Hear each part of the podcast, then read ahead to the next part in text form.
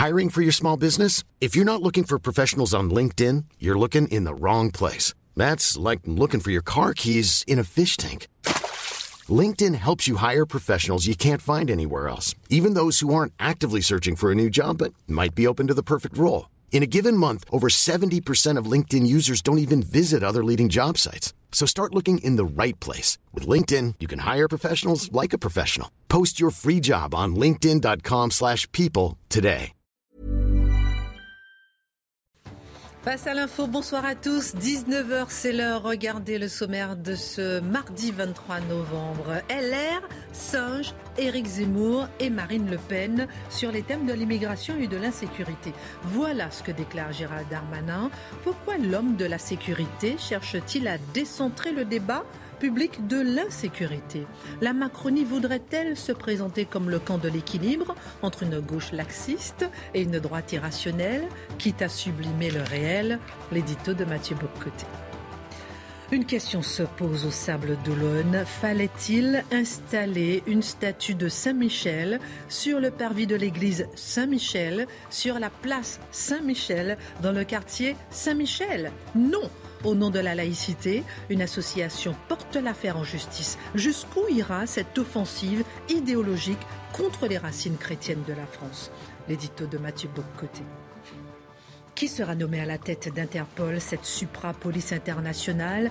L'émirati Ahmed Nasser El Raisi est le grand favori pour prendre la présidence, favori malgré les plaintes contre lui pour atteinte aux droits de l'homme. Interpol va-t-elle devenir une organisation dirigée par un dictateur? À quoi sert cette organisation? Pourquoi la Chine, elle aussi, vise-t-elle la tête de l'organisation? Analyse Dimitri Pavlenko. Alors que l'épidémie de Covid repart, le Cercle des proches aidants a publié hier une lettre ouverte pour alerter sur la situation dans les EHPAD. Pas question de laisser nos aînés dans l'isolement. Comment sont-ils traités? Qu'est-ce que cette situation nous dit de la manière dont notre société fait face à la question du vieillissement? Décryptage Jean-Sébastien Ferjou. Blaise Pascal, mathématicien, physicien, l'homme qui symbolise la science, était en fait un grand mystique. Dès sa naissance, il est marqué par le sort. Et puis en ce 23 novembre 1754, il a l'illumination, la révélation de Jésus. Marc Monorat. Une heure pour prendre un peu de hauteur sur l'actualité avec nos éditorialistes et nos journalistes. On commente, on décrypte, on analyse et c'est maintenant.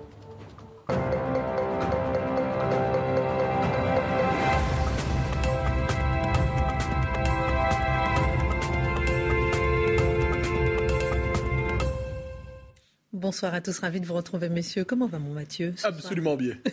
vous allez dîner avec qui ce soir, vous m'avez dit vous Vraiment Mais mon, mon, meilleur ami québécois, Carl Bergeron, qui est de passage à Paris, un écrivain remarquable, je vous le recommande. Son dernier livre, La Grande Marie ou le luxe de sainteté, un livre exceptionnel. Je m'invite à votre dîner. Hier, vous avez déjeuné avec Marc Menon, mais vous m'invitez un jour ou bien Ah non, c'est différent, c'est différent. Vous êtes le, point d'aboutissement, c'est-à-dire d'un dîner à l'autre. Là, lorsque j'aurai véritablement triomphé dans l'existence, je me permettrai de vous inviter. Vous avez déjà triomphé. Comment Toujours réponse à tout. Ça va, mon Dimitri Oui, ça va très bien. Jean-Sébastien mais je serais ravi de déjeuner avec vous aussi. Ah, mais j'attends Déjeuner, ça va, mais moi, c'est dîner. Ou dîner. Moi, je suis lucide, ça n'arrivera jamais. Mais en tout cas, le 13 décembre, je vous invite tous à dîner. Ça fera deux mois qu'on aura la nouvelle équipe. Trois mois, pardon. Qu'on aura la nouvelle équipe des nouveaux mousquetaires. Et le 13 décembre, on va fêter un peu nos, nos trois mois d'existence.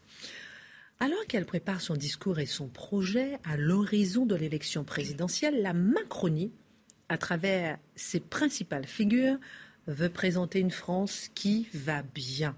Une France qui va mieux qu'elle ne le croit, en tout cas, et qui devrait se délivrer de quelques inquiétudes imaginaires. Parmi ceux-là, Gérald Darmanin, qui explique que la question de la sécurité est moins centrale qu'on ne le dit et qu'on ne le croit. Étonnant, non? Oui, c'est le moins qu'on puisse dire. C'est, on pourrait dire que le discours en ce moment, pour reprendre les termes d'une chanson de chez nous, c'est ça va bien, ça va bien, même quand il pleut, le soleil me tend la main. Alors, globalement, c'est l'état d'esprit de la Macronie.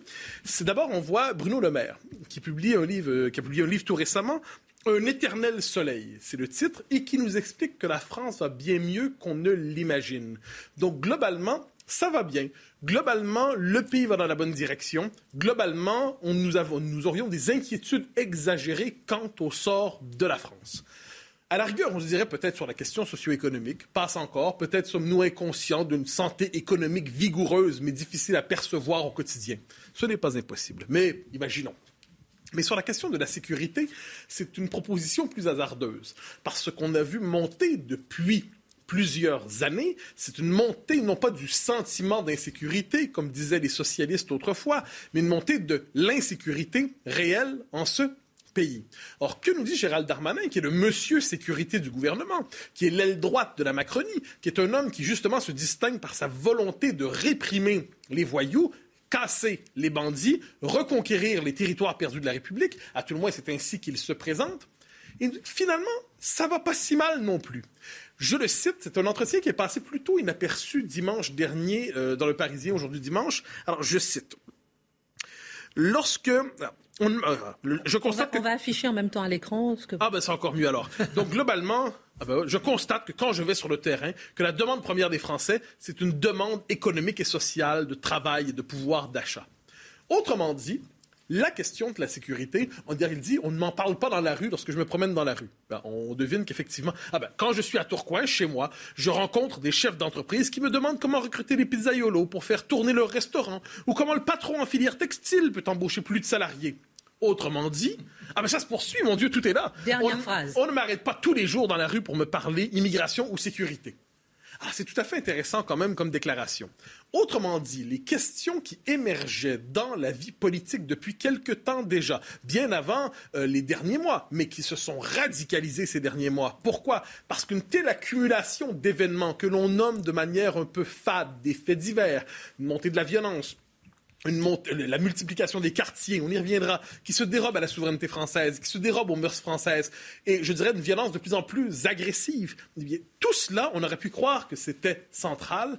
Eh bien non, on nous explique, et Darmanin, de ce point de vue, fait une forme de réponse d'homme de gauche, c'est-à-dire en dernière instance, le social prime sur le sécuritaire. La véritable question en ce moment, c'est le pouvoir d'achat. La véritable question, c'est la pénurie de main-d'œuvre. La question de la sécurité est finalement périphérique Peut-être est-ce une manière de vanter son propre bilan, c'est-à-dire ça va bien parce que je suis le patron de la chose en question, mais c'est peut-être aussi une manière simplement de modifier le récit politique pour, autrement dit, déplacer des questions qui jouent au désavantage de la Macronie. Avant de vous demander justement la stratégie politique, deux petites euh, remarques comme ça. Est-ce que qu'est-ce qui vous choque le plus? C'est le fait que ce soit Monsieur Sécurité qui le dise, parce qu'en réalité, lorsqu'on regarde les sondages, c'est vrai que la question du pouvoir d'achat est la première, la première préoccupation des Français. Qu'est-ce qui vous gêne le plus? Alors, il y a deux manières de dire les choses. C'est-à-dire la question de l'insécurité traverse le pays, pas depuis quatre ans, pas depuis cinq ans, pas depuis dix ans. C'est une lente montée et quelquefois plus rapide avec des phases d'accélération de l'insécurité. Et ce qui me choque, si je puis me permettre, c'est le déni.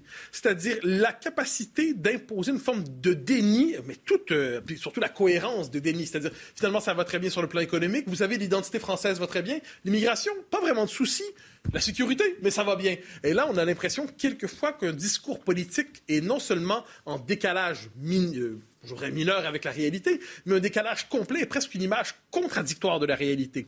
Or, la fonction du politique, c'est d'être capable de nommer les choses, d'en proposer une synthèse, de, de, proposer une lecture des événements pour dire nous allons agir. Mais si on explique que tout va bien en dernière instance, ça témoigne soit d'un déni de réel ou d'une volonté d'occulter simplement ce qui joue des avantages du pouvoir. Alors, quelle est la stratégie politique à travers cette volonté ah ben, C'est très simple. Sur le fond des choses, c'est de se délivrer de sujets et de thèmes qui jouent au désavantage justement du grand parti central néo-giscardien que le parti macroniste, disons ça ainsi. Donc il y a cette idée que si on parle du social et de l'économie, c'est l'avantage du président. Si on parle de ce d'insécurité, d'immigration, d'identité, c'est à l'avantage de la droite. Et ça, il y, a, cette idée finalement qu'il faut ramener, c'est normal en politique de chercher à privilégier ses propres thèmes et de laisser de côté les thèmes des autres.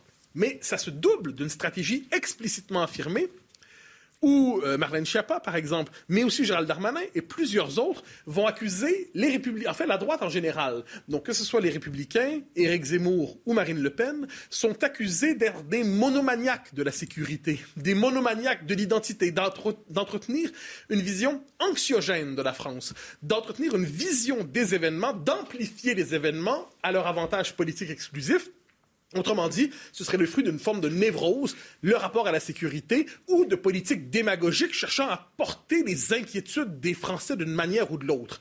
Il y a un calcul politique très clair à travers tout ça. Ça consiste à dire que finalement, la droite, sur le plan socio-économique, n'aurait aucune distinction de fond avec, euh, avec Macron, ce qui, ce qui n'est peut-être pas faux sur bien des points, soit dit en passant. On a vu Emmanuel Macron chercher à récupérer la question de la fameuse valeur travail, critiquer l'assistanat, récupérer à son avantage la droite giscardienne, UDF ou ainsi de suite. Donc, il cherche à, s'emparer de ce terrain, mais là, il veut parachever l'opération disant que ceux qui se définissent d'abord par les questions de sécurité, d'immigration, d'identité sont finalement des gens qui sont coupés de la réalité. C'est une opération politique assez efficace à certains égards parce que l'objectif, c'est de changer le récit médiatique, le récit public efficace pour un temps, cela dit. Parce qu'est-ce qu'on peut véritablement refouler, déconstruire la réalité durablement Ça, c'est une autre question.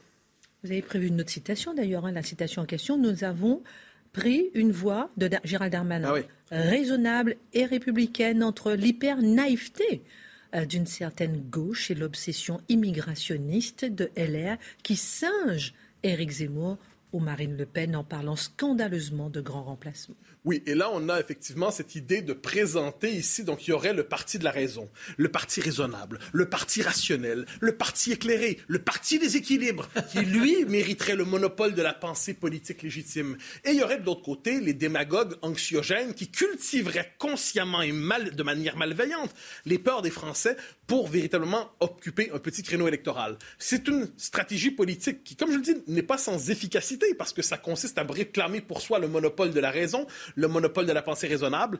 Mais, je le redis, est-ce que ça peut véritablement fonctionner dans ce grand jeu d'équilibre?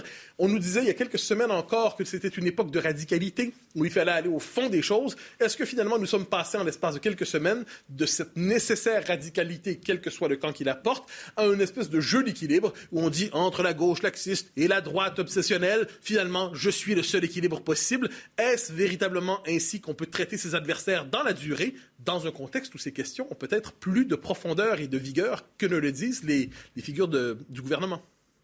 Alors, mais ce discours voulant incarner le rationnel, le raisonnable, est-ce qu'il correspond à la réalité Alors, bien sûr que non. Et c'est là le problème. Le réel a ses droits. Hein. Le, réel, nous mord la nuque. Les faits sont têtus. On connaît les formules, elles sont nombreuses. Et qu'est-ce qu'on voit à travers ça? C'est que la question de l'insécurité, et là, il ne faut pas être injuste, c'est pas depuis 4 ans, depuis 5 ans.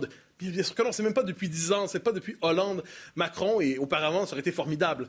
La question de l'insécurité se développe en France depuis une quarantaine d'années. L'inquiétude, elle monte, elle ne fait que monter parce qu'elle correspond à certaines réalités. Par exemple, la multiplication des enclaves qui se dérobent à l'état de droit, la multiplication des enclaves qui se dérobent à la souveraineté française, la multiplication des enclaves où la police française ne peut plus entrer sans se faire caillasser, sans se faire attaquer, la multiplication des enclaves où il y a un véritable sentiment anti-français qui se développe, la multiplication des endroits qui se dérobent aux mœurs françaises.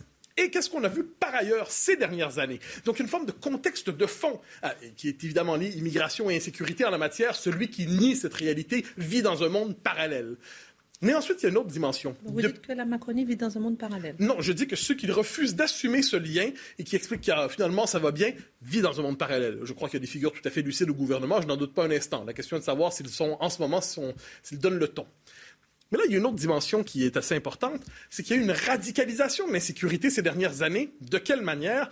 Par des actes de plus en plus violents qui se multiplient. Il suffit d'écouter Charlotte qui est avec nous euh, normalement et qui raconte de manière tout à fait fine, tout à fait euh, détaillée, de manière tout à fait documentée cette violence, cette hyper-violence qui s'installe. On pourrait aussi parler des rodéos urbains. On pourrait aussi parler justement de ces endroits où les femmes ont tout avantage à ne pas s'aventurer parce qu'elles en paieront le prix d'une manière ou de l'autre. Donc, il y a une radicalisation de la violence qui est documentée, qui est reconnue et qui, sur ce coup-là, reprenons la formule, est ressentie.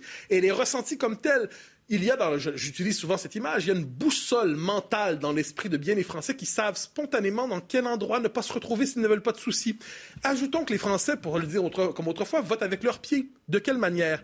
Ils comprennent qu'il y a des endroits où fondamentalement il n'est plus possible d'avoir d'installer sa famille librement dans un esprit de sécurité. Donc il y a une fuite dans les, couronnes, les périphéries. La, constitution de la France périphérique à la manière d'un refuge sécuritaire dans l'esprit de certains, c'est autrement dit les banlieues ne sont plus c'est plus possible.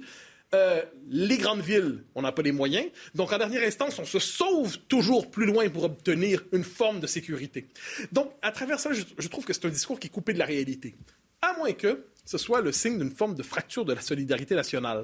Parce qu'effectivement, en certains endroits, on vit tout à fait à l'abri, tout à fait en sécurité. Ce sont les endroits privilégiés, fréquentés généralement par les élites, qui effectivement ne risquent pas de se faire tabasser par un malabar dans la rue d'une manière ou de l'autre. Un soir, on s'y promène très librement. On trouve que ça va bien. On a quand même quelques, codes de sécurité devant son immeuble. On peut même avoir, si c'est nécessaire, des, des gens pour nous protéger, des gardiens.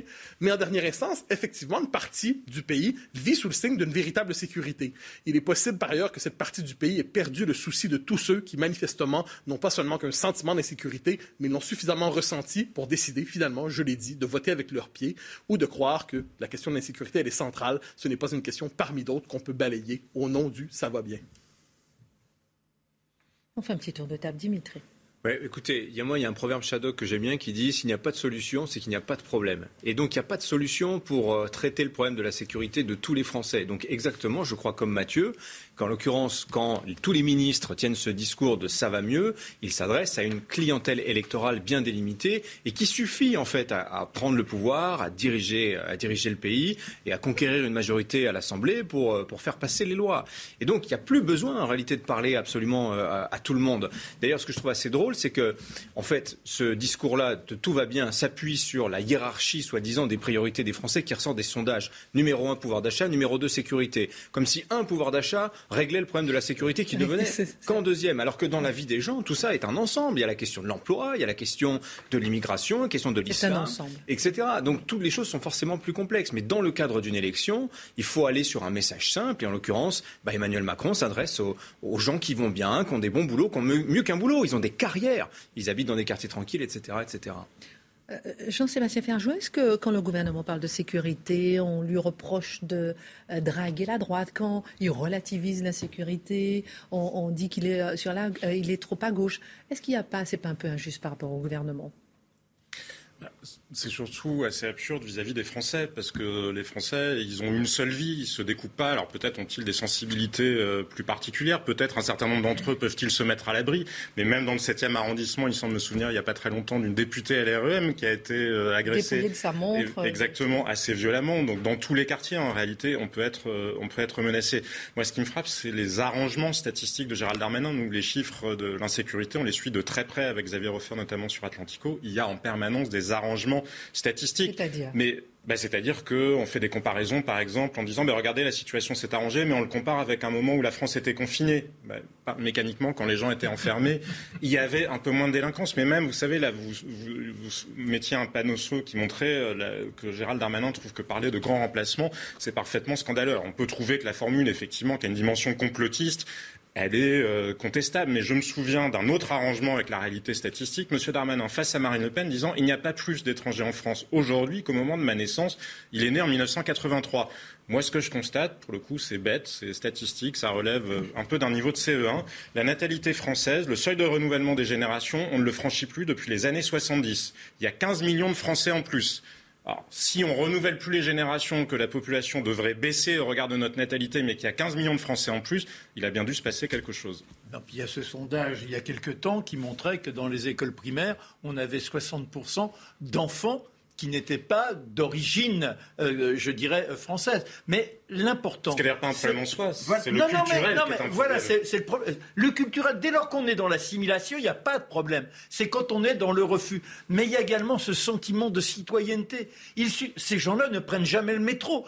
Ça m'arrive rarement, mais ça m'arrive de temps en temps de prendre un train de banlieue. Vous avez les personnes qui mettent les pieds euh, sur, les, euh, sur les banquettes. Vous avez la musique qui résonne. Il y a de plus en plus de problèmes de voisinage, c'est-à-dire qu'un non-respect d'autrui. Et ça, ça fait partie de l'insécurité. L'insécurité, c'est pas uniquement ce qui se passe dans les stades et les rodéos, c'est spectaculaire, mais déjà, ça devrait nous interroger. Mais il y a surtout tous ces petits faits qui font qu'au quotidien, vous êtes ravagé et vous vous dites, il n'y a plus de possibilité d'être dans, dans un pays où on est dans un bien vivre ensemble. Et là, je dois dire que le gouvernement n'est pas tout seul. La France insoumise, la gauche et autres sont exactement dans le même rejet. Oui, deux dernières choses, justement. La question de, l'insécurité ne doit pas se penser en termes, je dirais, trop limités. C'est le sentiment d'une désagrégation du lien social. C'est la réalité d'une perte de la civilité, d'un ensauvagement des mœurs. Premier élément. Deuxième élément qui, qui me semble essentiel, on a beaucoup parlé ces dernières années de guerre civile. J'ai déjà dit ici que je trouvais que le concept était inadéquat. Il n'en demeure pas moins que si ce concept a trouvé un tel écho dans la population, c'est qu'il permet justement de mettre ensemble des milliers, des milliers de faits divers qui ne sont pas des faits divers, mais qui témoignent du continuum de l'insécurité et qui fait en sorte qu'aujourd'hui, il y a ce sentiment d'une forme de guérilla au quotidien contre les figures de l'autorité en France et contre, euh, contre une partie de la population française aussi. Donc ce concept s'il a percé, c'est parce qu'il témoignait d'une partie de réalité. On va essayer de faire un lien avec tout ça et avec ce qui se passe au Sable d'Olonne, où euh, une association de défense de la laïcité, vous nous direz ce que vous en pensez, mmh. là, ça sera votre édito, a décidé de porter une affaire en justice parce qu'il y a une statue qui gêne elle s'appelle Saint-Michel. On en parle dans un instant. Dimitri interpelle l'Organisation internationale de police criminelle, va élire cette semaine son nouveau président. L'Assemblée générale commence aujourd'hui d'ailleurs. Et le grand favori du scrutin est un général émirati. Il s'appelle Ahmed Nasser al-Raisi. Il a un CV surprenant pour un poste de cette envergure. Il est accusé de torture. Il est accusé d'actes de barbarie Plusieurs ONG de défense des droits de l'homme appellent les États membres d'Interpol à rejeter sa candidature, mais ça ne devrait pas avoir beaucoup d'effet. Oui, on s'inquiète. Oui, alors d'ailleurs, il n'y a pas que des ONG hein, contre lui, hein, Human Rights Watch, la Ligue des droits de l'homme, etc. Non, il y a aussi le Royaume-Uni hein, qui a un contentieux avec lui, qui lui mène même vraiment une guerre euh, sourde, discrète, diplomatique depuis 3-4 euh, ans, depuis que deux Britanniques ont été arrêtés, arrêtés aux Émirats arabes unis, dans deux, deux affaires distinctes. il y avait d'un côté un chercheur, de l'autre, c'était un Britannique, simplement, il a eu le tort de porter un maillot du Qatar alors qu'il se baladait euh, dans les rues d'Abu Dhabi. Vous savez, enfin, vous ne savez peut-être pas d'ailleurs que le Qatar et les Émirats arabes unis sont des ennemis jurés. Ils ne peuvent pas se supporter. Et, donc, ça lui a, le fait de porter ce maillot a fait qu'il s'est fait arrêter par la police, il s'est fait frapper, il s'est fait lacérer de coups de couteau, jeté en prison, jugé, condamné. Et il a fallu l'intervention du Foreign Office pour qu'il soit expulsé euh, des Émirats arabes unis. Et incarcération dans des conditions moyenâgeuses, etc. Ça, plus d'autres histoires, etc., notamment aussi le fait que les Émirats s'en soient pris euh, à, un poète important qui est défendu aujourd'hui par un avocat français.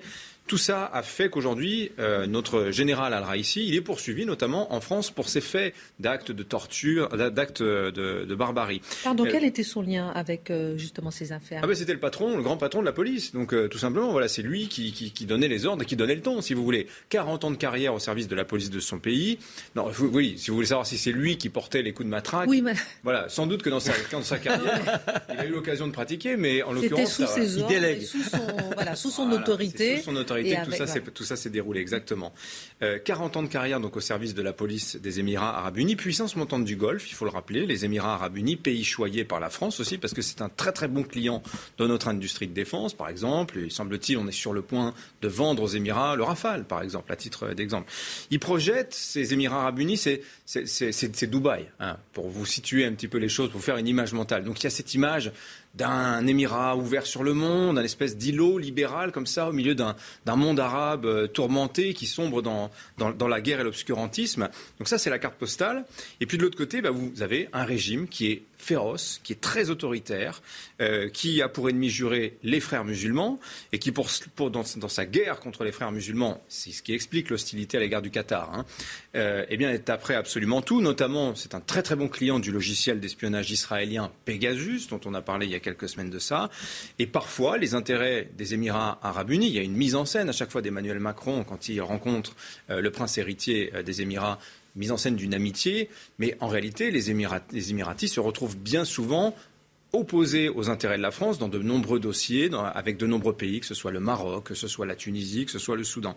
Bon, vous voyez, la situation est un petit peu compliquée. J'en viens à notre général Al-Raïsi.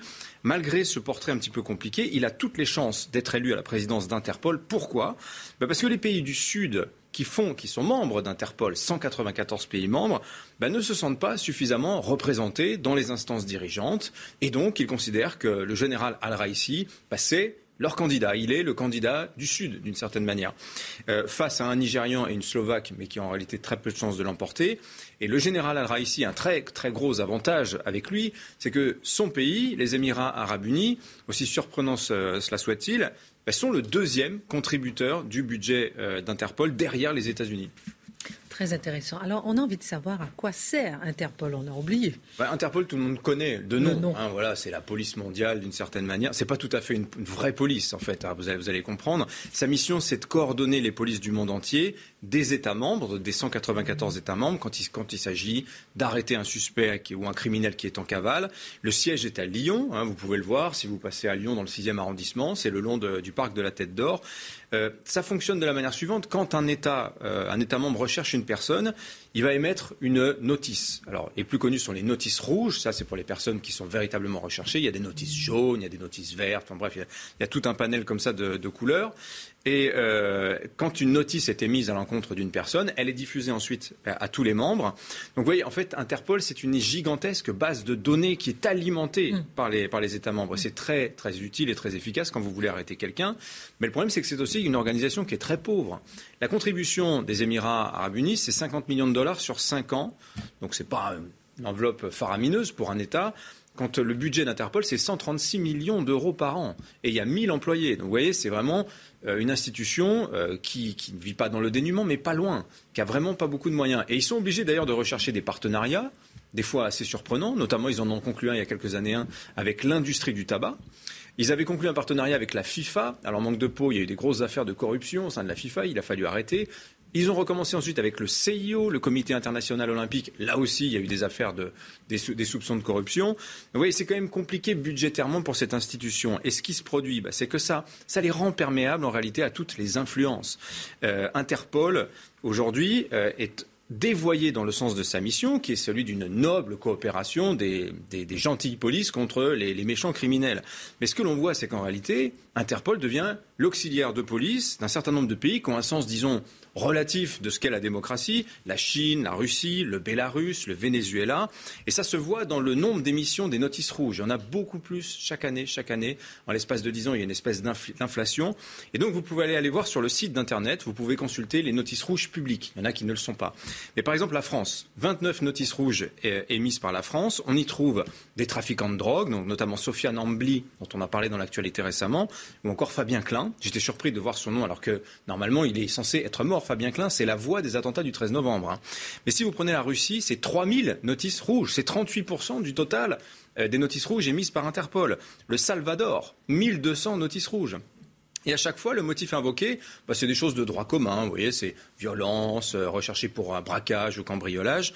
En réalité, c'est souvent des prétextes fallacieux. Ça dissimule en fait des motifs politiques. Et Interpol est censé vérifier le bien fondé de toutes ces notices rouges, mais comme je vous l'ai expliqué, comme ils ont très peu de moyens, ils ne peuvent pas le faire. Donc dans le flot, vous avez comme ça tout un tas d'opposants politiques qui se retrouvent recherchés par les polices du monde entier. Et il faut que les États soient prudents. La France, par exemple, notamment, doit surveiller constamment si elle n'est pas en train de participer à la traque d'un opposant politique pour le compte euh, d'un État tiers.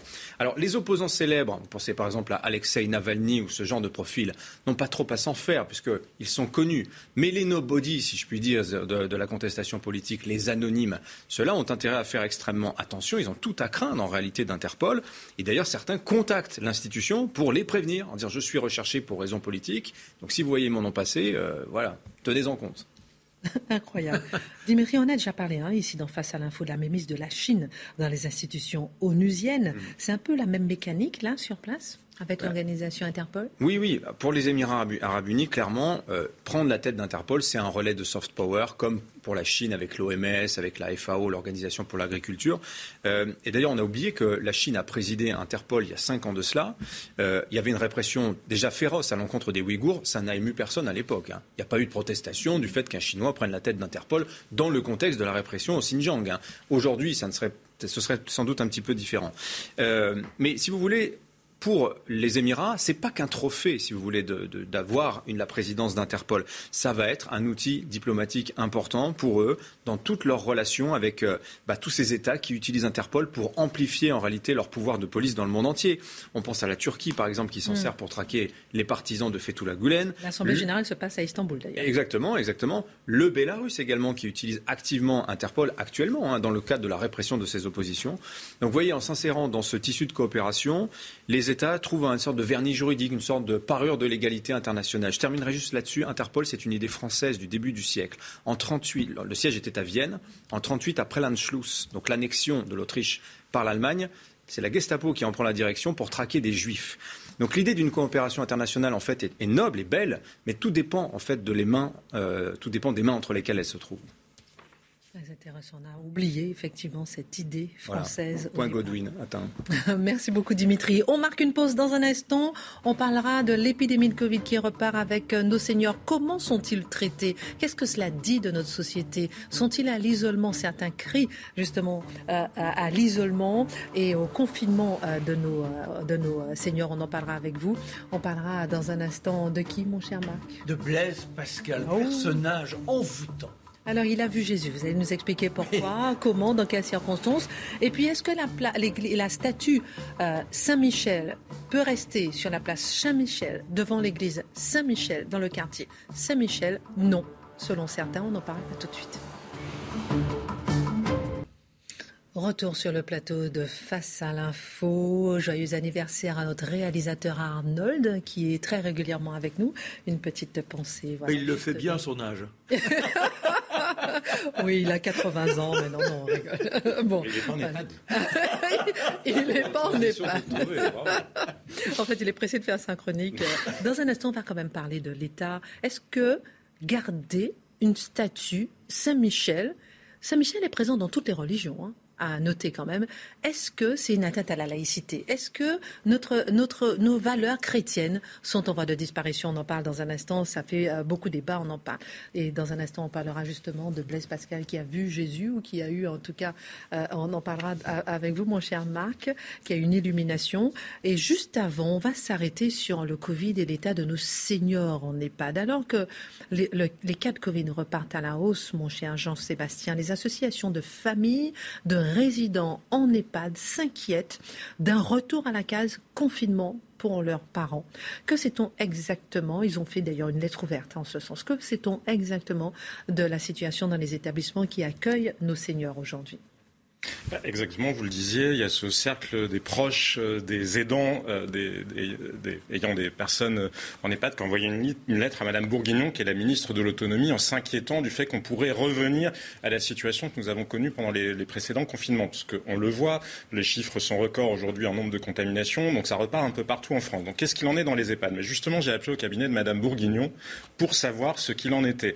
Alors, la situation est plutôt sous contrôle parce que les résidents des EHPAD sont vaccinés et ils le sont bien. On estime que entre 60, 60 et 70 des résidents en EHPAD ont reçu leur troisième dose. Et il y a plus de 90% qui ont été vaccinés tout court. Maintenant, là où ça se complique un peu, c'est qu'il n'y a pas que euh, les résidents dans les EHPAD, il y a aussi le personnel soignant.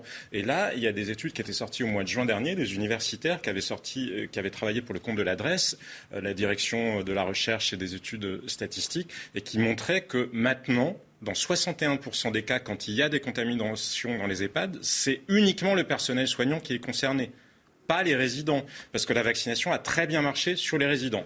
La semaine dernière, en l'occurrence, il y a eu 456 cas de personnes dans les EHPAD malades. Donc la situation n'est pas encore euh, incontrôlée, loin de là, puisqu'il y a 7000 EHPAD en France, 700 000 personnes en tout. En tout cas, c'est ce qu'il y avait au début de la crise. Maintenant, effectivement, vous le disiez, les familles s'inquiètent parce qu'elles voient des signalements, elles lisent la presse quotidienne, il n'y a pas de données sur ce que les établissements font, parce que ce qu'il faut savoir, c'est que le directeur de l'établissement a un pouvoir de police. Le droit de visite, le droit de sortie, c'est la loi qui le prévoit. Il y a eu des recommandations officielles, la politique en vigueur officielle, il y a eu des directives qui ont été faites justement par Madame Bourguignon dont je vous citais. La politique à l'heure actuelle, c'est protéger sans isoler. Pour permettre que les personnes qui vivent dans les établissements, qui sont soit des personnes âgées, soit parfois des personnes en situation de handicap, ben, aient le droit tout simplement à avoir euh, une vie sociale, parce qu'il faut le rappeler, il y a un certain nombre d'entre elles qui sont quand même des personnes parfaitement lucides et euh, valides.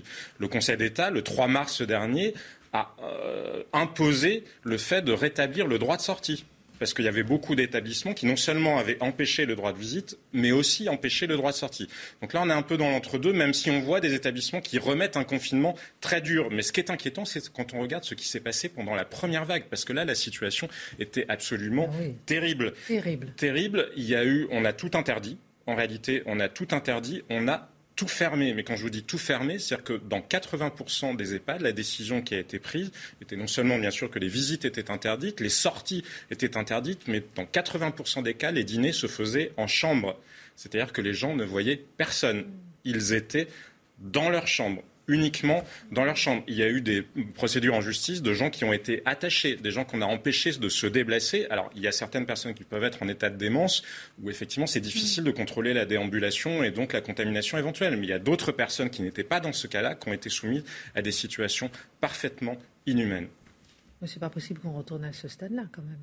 Enfin, c'était pas. J'ai d'autres questions, mais. Non, non, bien sûr, mais je vous disais, la politique officielle n'est pas celle-là. Ce qu'on m'a dit au cabinet de Madame Bourguignon, c'est que précisément, quand des familles les avaient alertés sur des EHPAD qui se seraient montrés très stricts, ils intervenaient pour rappeler la politique en vigueur à l'heure actuelle. Mais ça, c'est la politique hors période de vague. Il faut espérer que pendant, si nous sommes confrontés à une nouvelle vague, euh, ça ne se resserre pas. Et comme je vous le disais, l'état du droit, c'est que les directeurs d'EHPAD ont un pouvoir de police sur l'intérieur de leur établissement. Juste avant de savoir un petit peu ce que ça dit de notre société, de notre notion du vieillissement, etc.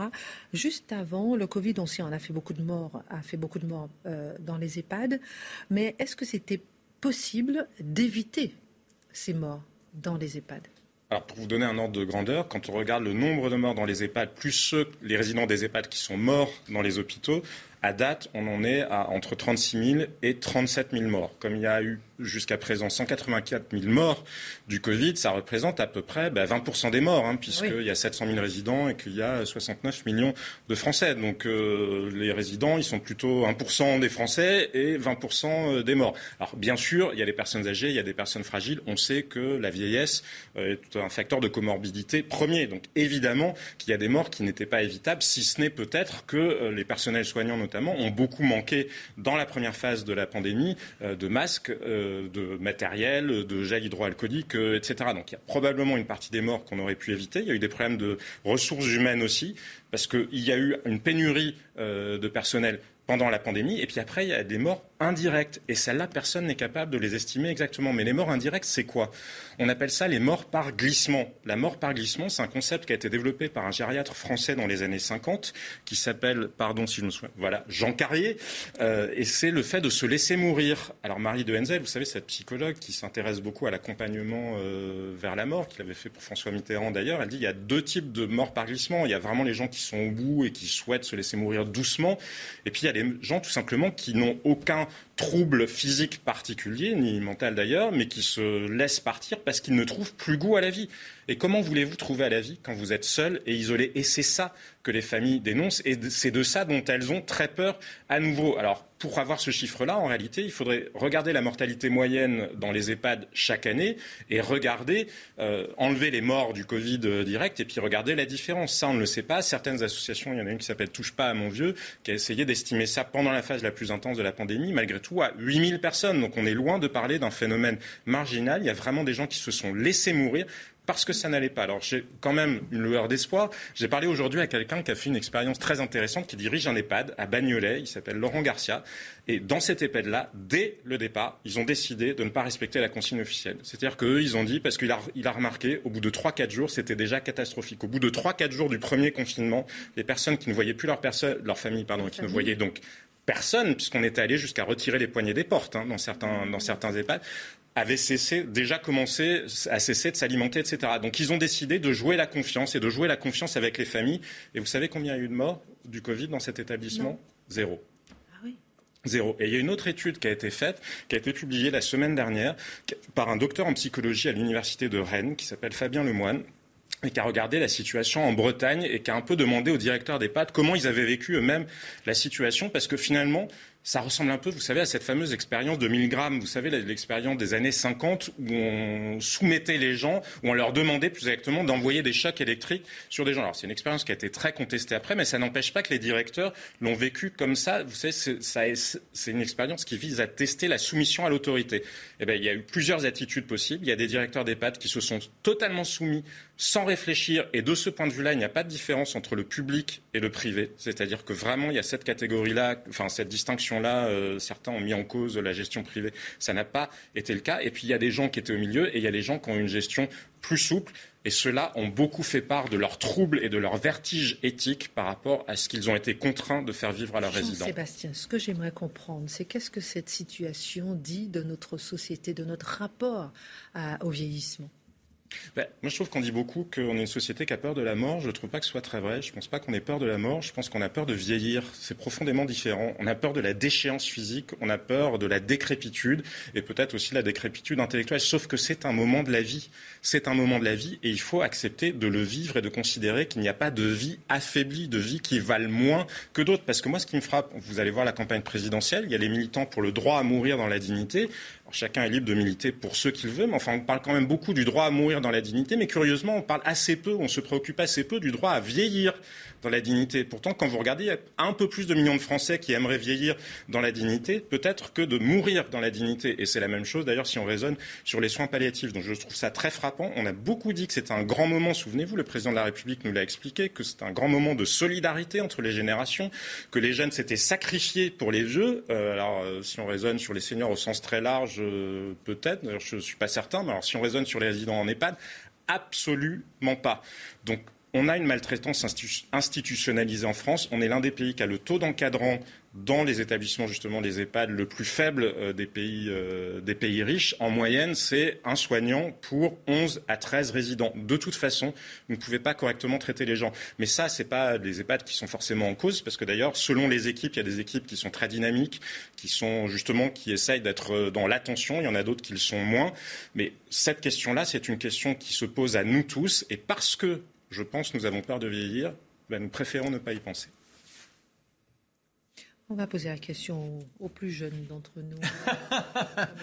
non, mais c'est quand même la peur de la mort aujourd'hui. Enfin, il y aurait tellement à dire. Il était très bon hein, une nouvelle fois, Jean-Sébastien. Une petite réaction avant votre chronique. Oui, non, non. En l'occurrence, moi, c'est une famille. On l'avertit que le papa est en train de mourir. Il a demandé à ce que vite on vienne lui dire au revoir il veut les rencontrer. La famille apprend cette demande, elle se précipite à l'EHPAD, et là on leur dit il est interdit d'entrer, mais il est en train de mourir, il a demandé à ce que l'on soit là. Eh bien, ils ont beau, beau se débattre, faire un scandale, ils n'ont jamais pu pénétrer, et ce papa, enfin ce grand-père, ce grand est mort sans avoir pu rencontrer ceux qui l'attendaient pour un au revoir. Et c'est un cas, mais il y en a énormément comme ça. Penser à, toutes ces personnes, effectivement. Merci beaucoup, Jean-Sébastien Ferge. Vous n'avez pas répondu sur le fait, euh, justement, est-ce qu'on a peur de, plus peur de vieillir dans l'indignité que de mourir? Votre regard aussi.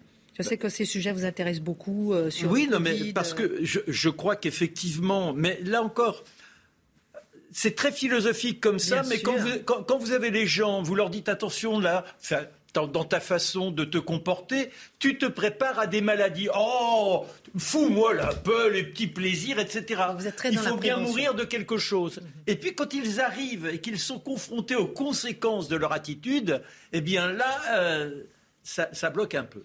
Alors, mon cher Marc, on va passer à la page histoire, puisque Blaise Pascal, mathématicien, physicien, philosophe, l'homme qui symbolise la science, était en fait un grand mystique. Dès sa naissance, il a été marqué par le sort. Et puis ce 23 novembre 1754, c'est qu'est-ce que c'est que cette illumination? Alors déjà, il faut savoir que là, il a 31 ans. Et quand on regarde toute la créativité qui a été la sienne, aussi bien dans la théorie, en mathématiques, en géométrie, il est à l'origine des probabilités. Aujourd'hui, nous vivons dans les probabilités. Dès l'âge de 8 ans, il est capable de se lancer dans des théories, d'ouvrir des voies. Donc c'est un véritable génie. Il invente, lorsqu'il a 18 ans, la pascaline. Qu'est-ce que la pascaline? C'est l'ancêtre de la calculatrice. C'est lui qui invente ça. Malheureusement, ça coûte trop cher à fabriquer. Il en réalise 20.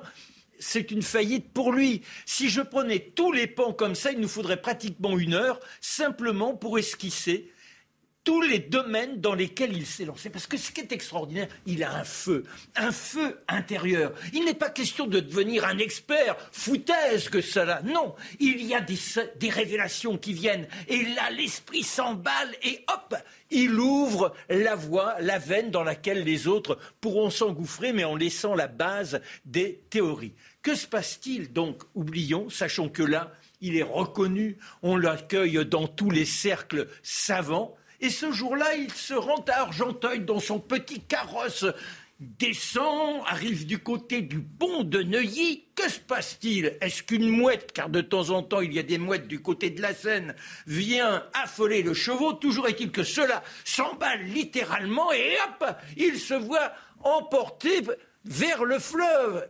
Que se passe-t-il?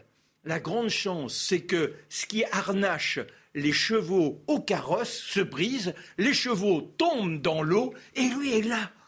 En regardant, il est sain et sauf, il échappe au drame. Il rentre chez lui, perturbé, et en pleine nuit, soudain, l'un de ces feux qui l'emporte ne lui ouvre pas une voie mathématique, ne lui ouvre pas une voie de la science physique, que non, c'est le Seigneur qui est là face à lui. Et dans cette intensité qui est toujours la sienne, lui vient joie, joie, joie, joie, pleure la joie. C'est la base de ses pensées de ce recueil qui n'apparaîtra qu'après sa mort. Il euh, écrit ça sur un morceau de papier et le reste de son existence, qui ne durera pas bien longtemps, huit ans seulement, sera comme ça, sur des petits bouts qu'il coud ensuite dans son manteau. Il sera l'un des piliers de la fameuse, euh, de, la fameuse abbaye de Palais Royal contre laquelle Louis XIV se bat. Il cherche à être du côté des sœurs qui sont d'une rigueur incroyable dans la, dans la croyance, car ce jour-là, il a compris qu'il y avait trois éléments dans l'existence. Il y avait l'âme, un peu la chair, il y avait l'esprit, là où si souvent il s'est laissé embarquer, et au-dessus, et rares sont les hommes qui atteignent ces trois stades, il y a cette transcendance. Et pour autant, il nous faut faire un détour par sa toute petite jeunesse. Lorsqu'il est nourrisson, il n'a pas encore un an. Alors avant, dans les premiers mois, ce qui est étonnant, c'est quand il voit ses parents l'un à côté de l'autre, il pique des colères invraisemblables, connaît des convulsions, ils doivent se séparer. Si on approche un peu de l'autre le côté, même chose, des convulsions, il faut se séparer. Et puis, vers 11 mois, cet enfant chétif, qui montre déjà une vivacité d'esprit inouïe, il dépérit. Il ne croit plus. C'est-à-dire que c'est un chétif maladif. Et il finit littéralement prostré. Que se passe-t-il? Sachons que sa maman s'occupait des pauvres. Ah Tous les jours, on se présentait chez eux et elle leur offrait les pitances nécessaires pour échapper à cet état de douleur, celui de la faim. Et là, on lui dit, mais c'est parce qu'il y a une sorcière parmi vous. Il y en a une qui est là, qui a jeté un sort au marmot. Oh, le père, qui est un conseiller du roi, il se dit, mais c'est pas possible. Il la convoque. Elle essaie de balbutier quelques excuses. Mais comme elle se défend mal, il pique une colère. Et là, elle dit, mais oui, c'est moi, c'est moi, effectivement. Mais pour arrêter ce sort, il suffit de sacrifier un autre enfant. Donnez-moi le nom d'un petit. Mais, mais ça va pas, vous êtes complètement folle. Alors elle négocie. Elle dit, peut-être un cheval, mais ça va pas. Mais un, petit chat, bon, un chat peut-être. Et alors là, on laisse le chat de la famille, elle s'en va avec.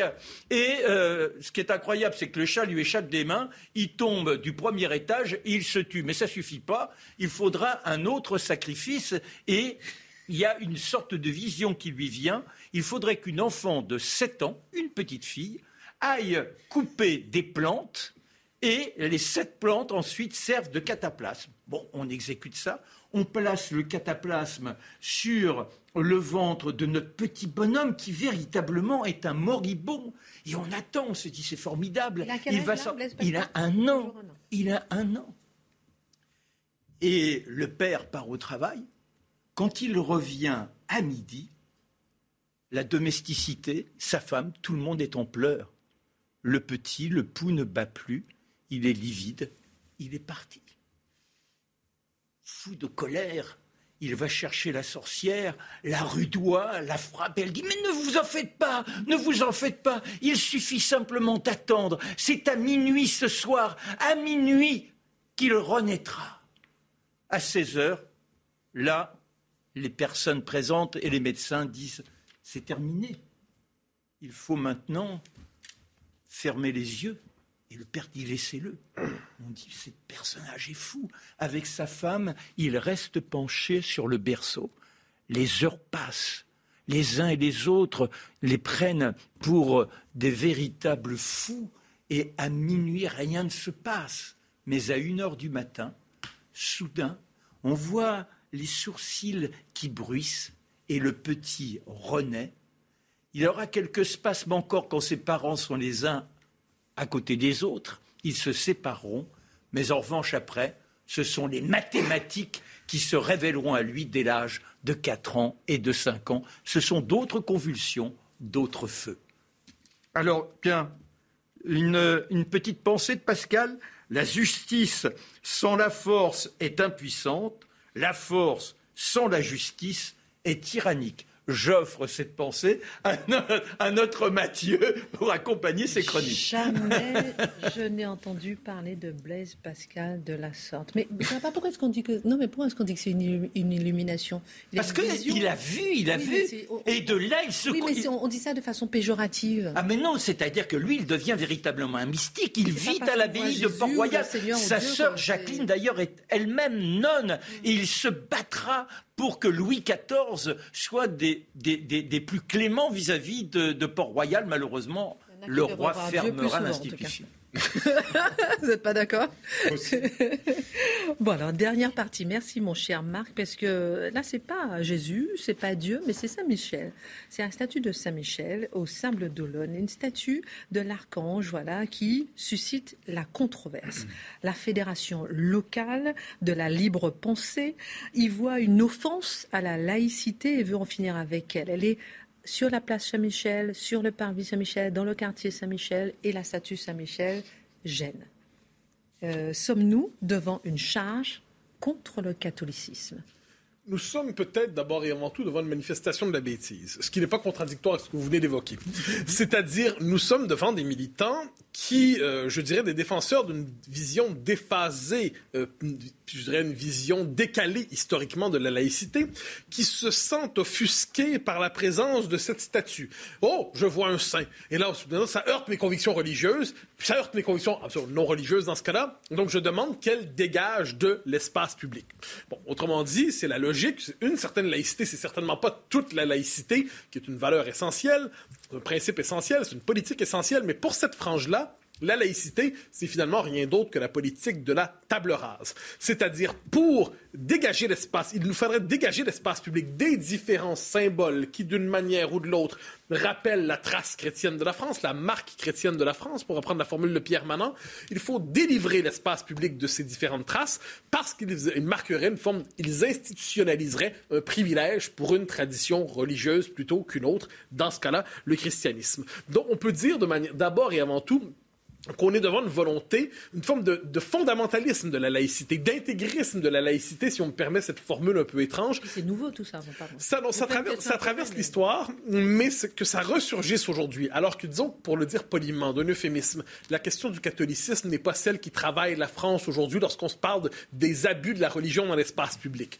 On aura compris. Alors, devant ça, eh bien, on est dans une conception un peu décalée et qui finalement nous dit la France, pour s'accomplir sous le signe de doit se décharner, doit se désincarner. C'est une vision finalement de la laïcité qui est très mutilante, pour reprendre un terme qui n'existe un, un néologisme, mais en même temps qui est très pauvre spirituellement et très pauvre historiquement. Mathieu, honnêtement, est-ce que, selon vous, la place de tel statut est vraiment euh, doivent avoir leur place de, seulement dans l'espace public? Ben, J'inverserai la question. C'est-à-dire? que la France est un pays laïque, absolument, mais elle n'est pas qu'un pays laïque. L'identité française ne s'épuise pas dans la laïcité. La France est aussi un vieux pays catholique. C'est une vieille terre chrétienne. Ce sont les racines catholiques, les racines judéo-chrétiennes de la France. Et, ce n'est pas, euh, moi j'aime dire, j'ai une formule là-dessus, je dis, si toutes les convictions sont égales devant la loi, évidemment, devant le droit, toutes les religions n'ont pas le même statut devant la culture. Et nous sommes, le catholicisme est la matrice anthropologique, la matrice symbolique à travers laquelle s'est constituée une partie essentielle de l'identité française. Donc considérer euh, qu'on doit véritablement jouer la laïcité contre le catholicisme dans cette logique, c'est en fait décider de d'utiliser une partie de l'identité française pour taper sur l'autre partie de cette identité. À l'échelle de l'histoire, on pourrait dire qu'il y a une forme de tension féconde entre la, euh, la laïcité et le catholicisme. C'est-à-dire, les deux ont été en conflit, sans le moindre doute, mais les deux sont connectés à une part distincte de l'identité française qui finissent par se croiser, qui finissent par se féconder, qui finissent par se rencontrer. Et ces deux parts réconciliées, réconciliées jamais définitivement réconciliées, mais qui se réconcilient au quotidien avec cette espèce d'idée que finalement ces deux traditions cohabitent et font vivre le pays, eh bien, c'est une manière tout simplement de dire la laïcité n'est pas contradictoire avec l'identité française, elle en est un des visages, et le catholicisme, par ailleurs, accepte les règles de la laïcité, mais ils ne s'en sentent plus en guerre aujourd'hui l'un avec l'autre. J'ajouterai une chose qui est essentielle. La question de la laïcité aujourd'hui, ce n'est plus simplement le principe de 1905. La laïcité, c'est le mot à travers, c'est le concept à travers lequel s'exprime une bonne partie de la culture française, des mœurs françaises, du mode de vie français devant des religions étrangères qui arrivent et qui n'acceptent, je dirais sur la question centrale ici, qui n'acceptent pas le comment croire en France. C'est-à-dire, ce n'est pas la question qu'est-ce qu'on croit. Chacun est libre dans sa conscience de vénérer le Dieu qu'il veut. Mais il y a un comment croire qui consiste à respecter les codes du pays d'accueil, qui consiste à privatiser, à marquer sous le signe d'une certaine discrétion l'expression des religions dans l'espace public. Et c'est pour ça que l'islam pose un véritable problème, ou à tout le moins un certain islam, c'est qu'il cherche à se visibiliser à tout prix dans l'espace public. Il cherche à marquer le progrès d'un communautarisme dans l'espace public et à imposer ses règles au pays plutôt que d'accepter les règles du pays. Donc la laïcité, dans cet esprit, c'est une manière de... C'est pas pour rien qu'on s'est tourné vers ce concept depuis une trentaine d'années. C'est qu'il permet de réaffirmer la culture de fond du pays. Donc, à la fois ses valeurs, ses mœurs, mais aussi un certain rapport aux religieux qu'il convient d'imposer à ceux qui s'installent dans le pays. Qu'est-ce qu'on voit à travers ça finalement? Ben, La proposition, ceux qui veulent faire tomber une statue dans les circonstances ont une définition, je le redis, mutilante de la laïcité. Et en dernière instance, en dernière instance, elle ne convient pas à l'idée que les Français se font aujourd'hui justement de ce qu'est la laïcité, un vecteur d'affirmation identitaire, un vecteur d'affirmation de synthèse de leur histoire, mais ce n'est certainement pas une, je dirais un instrument aujourd'hui pour déboulonner des statues.